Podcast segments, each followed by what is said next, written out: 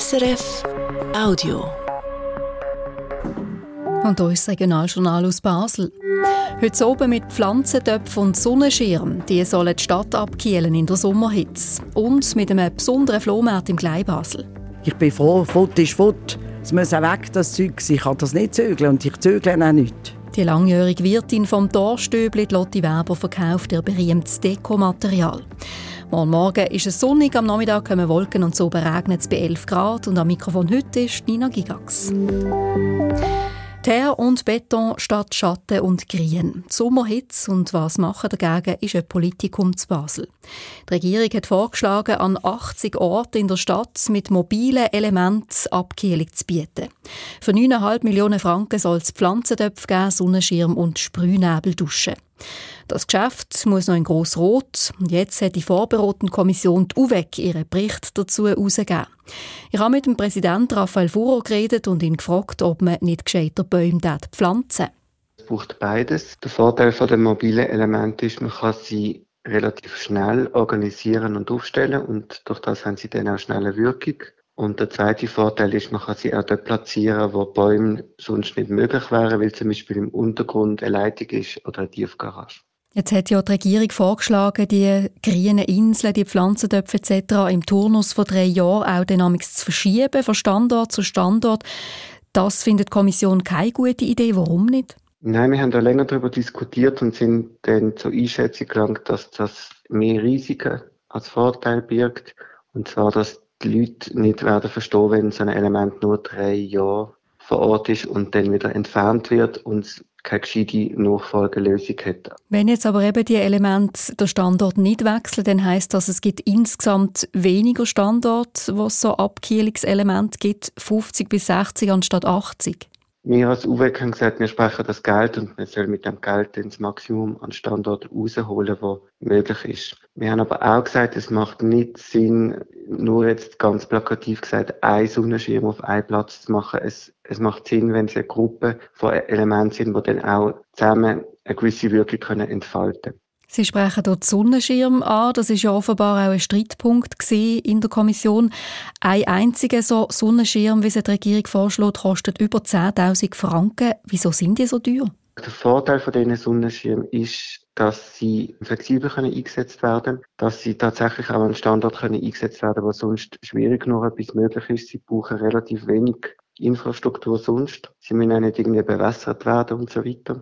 Sie haben auch den guten Sonnenschutz und gleichzeitig eben der Preis. Und wir haben natürlich uns überlegt, gibt billigere Varianten. Da ist aber schon der Punkt dahinter, die müssen ja stabil sein, wenn es mal kommt, stürmen im Sommer. Sollte die nicht kaputt gehen. Und es ist natürlich so, die müssen eingelagert werden über Winter. Und wenn es kommt, Gewitter zum Beispiel, müssen die können geschlossen werden und für das braucht es eine Automatik. Und darum ist es nicht einfach nur ein Sonnenschirm, wie wir den kennen, wo wir irgendwie auf der Terrasse haben, sondern es ist ein Modell, wo halt all diese Ansprüche äh, muss unter einen Hut bringen und entsprechend ist es teurer als jetzt so einer, wo man einfach im Baumarkt wird kaufen sagt der Grien Raphael Furo. Im Frühling entscheidet der Grossrot, bis Töpf stehen wird es mindestens nächstes Jahr. Ab dem Fahrplanwechsel 2030 sollen zwei neue S-Bahn-Linien das Elsass direkt mit der Nordwestschweiz verbinden. Die eine soll von Mulhouse via Bahnhof SBB nach Olten, die andere von Saint-Louis via SBB nach Laufen. Der Verein Trireno schreibt heute, die Behörden in Frankreich und in der Schweiz haben entsprechende Absichten geäussert. Im nächsten Schritt soll dann voraussichtlich bis 2035 auch der Euro-Airport an die S-Bahn angeschlossen sein. Schon gestern haben die französischen Behörden geschrieben, sie hätten eine Vereinbarung unterschrieben zur Finanzierung von dem Bahnanschluss Euro Airport. Der Anschluss ist schon lange Thema. Einmal hat man gemeint, nächstes Jahr sei Baustart. Auch die Kosten sind aber jetzt noch einmal gestiegen auf 475 Millionen Euro. Kritische Stimmen sagen, dass der Flugverkehr und auch der Fluglärm zunehmen wenn der Flughafen ans Schienennetz angeschlossen sei. Die Situation im Kasernenhauptbau zu Basel hat sich beruhigt. Das schreibt die Regierung in einer Antwort auf einen politischen Vorstoß. Der Kasernenhauptbau ist in den letzten Monaten in den Schlagzeilen weil Obdachlose dort untergekommen sind und es Bericht hat von Vandalismus und Pöbeleien. Die Regierung hat darum eine Sicherheitsfirma engagiert und seither sei es ruhiger. Und Baselbieter Juso haben ein neues Präsidium gewählt. Die Spitze der Jungpartei die besteht neu aus der Präsidentin Angel Jakub und den beiden Vize Jonas Bischofberger und Janine Oberle. Sie ist bekannt für ihre Cordon Bleu, aber vor allem auch für ihre Sprüche und ihr volles Engagement. Die Wirtin vom Restaurant Dorstübli zu Basel, Lotti Weber. 25 Jahre lang hat sie die Beiz an der reichen Dorstrasse gefeiert und sie zu einem fixen Gleibasler Treffpunkt gemacht. Der Donnerstag jetzt hat sie das letzte Mal gewirtet. Sie gibt die Beiz ab. Im Mai wird sie 80 Jahre alt. Einen Weg ist sie auch heute Morgen wieder im Dorstübli flüssig Sie verkauft das Wochenende nämlich noch ihr berühmtes Dekorationsmaterial. Als ich heute Morgen die Türen zur Beiz aufgemacht habe, ist sie schon voll in ihrem Element. Das ist einfach alles Dekomaterial, das ich gekauft habe, das ich jetzt einfach mit Flohmarkt weitergebe. Auf Tisch türmen sich Schneemänner und Weihnachtskugeln.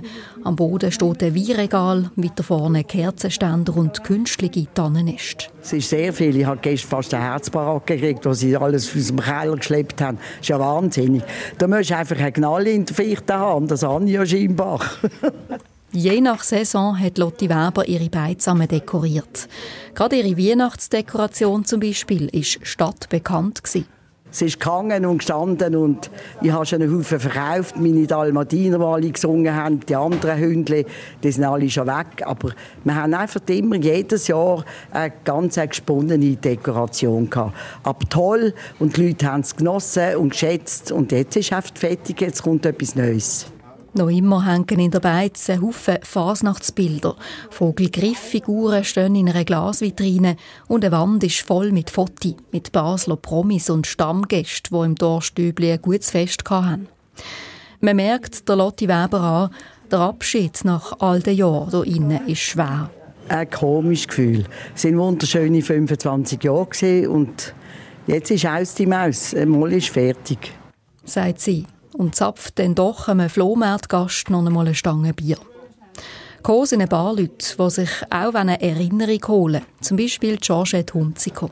Ich habe drei Engel gekauft, die man aufhängen kann, weil die sehen so antik aus und das ist einfach eine Erinnerung an das.